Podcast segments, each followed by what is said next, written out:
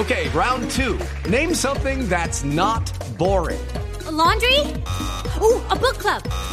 Computer solitaire, huh? Ah, oh, sorry, we were looking for Chumba Casino. That's right. ChumbaCasino.com has over 100 casino style games. Join today and play for free for your chance to redeem some serious prizes. ChumbaCasino.com. No purchase necessary. Full prohibited by law. 18 plus terms and conditions apply. See website for details. Y operaciones. Grupo Argos. Inversiones que transforman. Hacer mi posgrado en el Poli me da la libertad de manejar mi tiempo y desarrollar proyectos que van más allá de estar frente a una pantalla. Nuestros posgrados virtuales te dan la opción de aprender y hacer lo que te apasiona, porque tenemos metodologías que se adaptan a tu estilo de vida. Más de 44 mil estudiantes y egresados en esta modalidad nos hacen líderes. Inscripciones abiertas. Ingresa a poli.edu.co o llama al 302-290-7400. Somos diferentes. Somos Poli. Vigilado Mina Educación. Antes había compradores, ahora hay instacompradores. Compran más rápido que cuando dan un like, porque compran solo usando su celular. Si el mundo cambió, la forma de comprar también. Con Davi Plata puede pasar plata estando en redes sociales con la tecla de la casita roja. Davi Plata, bienvenido al nuevo mundo. Ya somos más de 10 millones con Davi Plata. ¿Y usted qué espera para descargar el app Davi Plata? Más información en daviplata.com. Davi Plata, depósito de dinero electrónico amparado por Fogafín. Vigilado Superintendencia Financiera de Colombia. Esta es Blue Radio, la nueva alternativa. Bienvenidos, buenos días, 6 de la madrugada, 14 minutos. Hay pronóstico de tiempo seco y soleado prácticamente para todo el país. La tormenta es alrededor del nombre del expresidente Álvaro Uribe. Se han juntado por un lado las cortes para responder a la presión y a la cadena de comunicados y a la campaña que hay desde el uribismo para defender en teoría el nombre del expresidente Álvaro Uribe. Las Cortes han emitido un histórico comunicado, todas, la Corte Suprema de Justicia, la Corte Constitucional, el Consejo de Estado, inclusive allí la denostada JEP, pidiendo respeto a sus decisiones, diciendo que no toma decisiones por ninguna consideración de carácter político.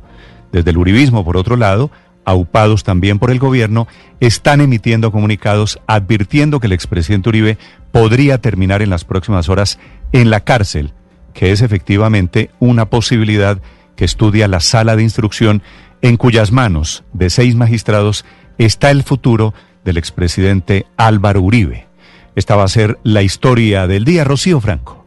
Néstor, buenos días. Tras ocho horas de deliberación, la Sala de Instrucción de la Corte Suprema de Justicia no tomó una determinación con respecto a la situación jurídica del expresidente Álvaro Uribe Vélez vinculado en el proceso por supuesta manipulación de testigos, aunque se sabe que se adelantaron algunas situaciones y se modificó parte de la ponencia la Corte Suprema de Justicia se apresta a tomar una determinación en las próximas horas.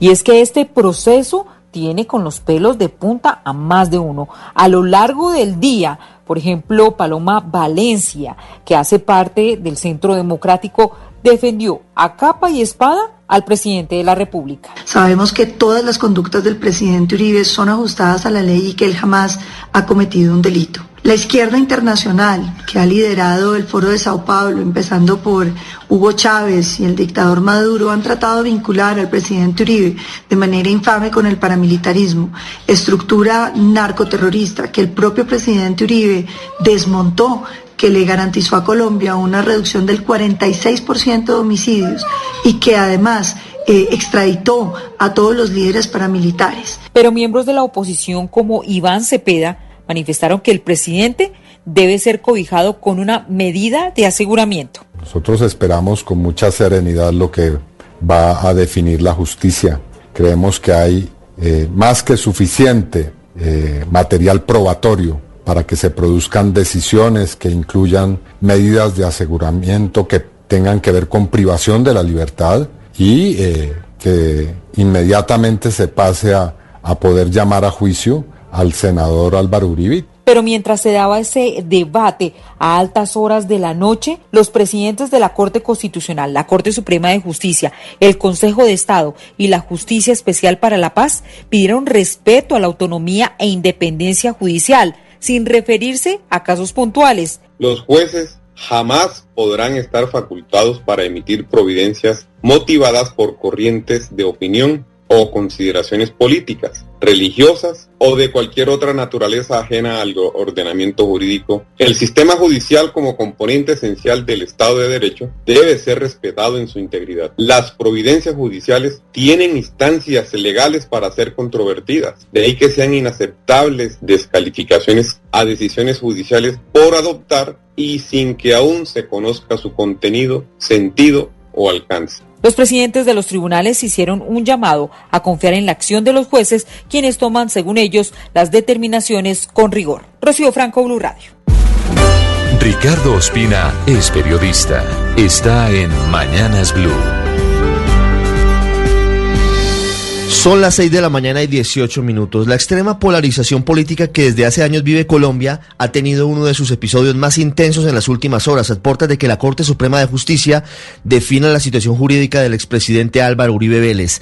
Las redes sociales se han convertido en el nuevo tinglado de etiquetas y opiniones divididas entre quienes consideran injusta una eventual detención del expresidente y quienes apoyan una decisión de ese calibre, pasando por otro sector que exige que cesen las presiones a los magistrados que hoy seguramente tomarán la decisión definitiva. El gobierno en pleno, desde el presidente Iván Duque, pasando por la vicepresidenta Marta Lucía Ramírez, la mayoría de los ministros y por supuesto los partidos de gobierno como el conservatismo y el centro democrático han cerrado filas en torno a Uribe. Incluso se conoció una curiosa carta firmada por varios funcionarios actuales, entre ellos el ministro de Hacienda Alberto Carrasquilla y los embajadores Francisco Santos y Alejandro Ordóñez, en la que afirman que el proceso judicial contra Uribe está siendo abordado abro comillas, desde el linchamiento, prejuzgamiento o condenas anticipadas. En la acera del frente, el senador del partido FARC, Carlos Antonio Lozada, quien está a la espera de que la JEP lo procese por secuestro, reclutamiento ilícito, entre otros delitos, hizo una afirmación que sin duda enrarece aún más el ambiente. Dijo que para lograr la paz y la reconciliación es necesario que Álvaro Uribe responda por sus crímenes.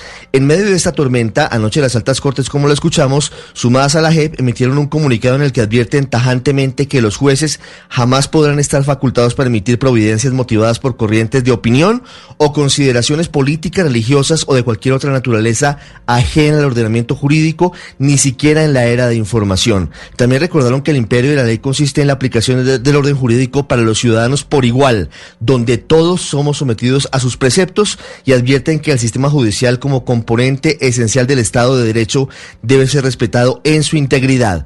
En estos tiempos turbulentos, el llamado a todos los sectores políticos y sociales es al acatamiento y al respeto de las decisiones de los jueces, con quienes se puede estar en desacuerdo, pero reconociendo la independencia de poderes existente en la democracia colombiana, característica que nos diferencia de regímenes totalitarios como el de Venezuela. Hay que permitir que los cinco magistrados de la Sala de Instrucción de la Corte Suprema tomen la decisión que consideren que se adecua al expediente que se le sigue a Álvaro Uribe por presunto soborno y fraude procesal. Luz María Sierra es periodista. Está en Mañanas Blue. Son las 6 y 20 minutos de la mañana. Estamos cumpliendo 150 días con el coronavirus a cuestas. Vamos a completar cinco meses del primer contagio en el país y es esta la oportunidad para decir que tal vez en Colombia no hemos valorado lo suficiente la tarea que se ha hecho en esta pandemia. Se ha dado, por ejemplo, un aumento importante en materia de cuidados intensivos. Cuando empezó la pandemia, pandemia teníamos 5.300 UCI en el país y hoy ya tenemos 3.400 más. Eso suena fácil, pero no solo significa un aumento del 64%, sino que se ve un sistema robusto comparado con países como Perú, que hace poco solo tenían poco más de 1.300 UCIs, o Chile, que no pasaba de 3.000. Y lo más importante es que si no se hubiera dado ese aumento, nuestro sistema de salud habría colapsado el 20 de julio. Además, también hay que decir que los ventiladores llegaron a tiempo. Para la muestra, el caso de Bogotá, que estuvo en el mayor estrés en las últimas semanas y hoy está al 88% en ocupación de cuidados intensivos. En cuanto a las pruebas PCR, hemos dado un gran salto de un solo laboratorio capaz de leerlas a 110 laboratorios. Y Colombia hoy saca pecho diciendo que con más de 38 mil pruebas diarias tiene la mayor capacidad de pruebas moleculares en América. Y todo esto, entre otras, gracias a que tanto el ministro de Salud como la directora del Instituto Nacional de Salud son técnicos con gran experiencia en el manejo del Estado. En países como Perú, Ecuador, Brasil, Chile y Guatemala han tenido que cambiar sus ministros de salud en plena pandemia. Sobre las cifras de ayer se destaca que Antioquia tiene otra vez el número más alto de contagios, casi 3.000 de los 10.000 nuevos casos.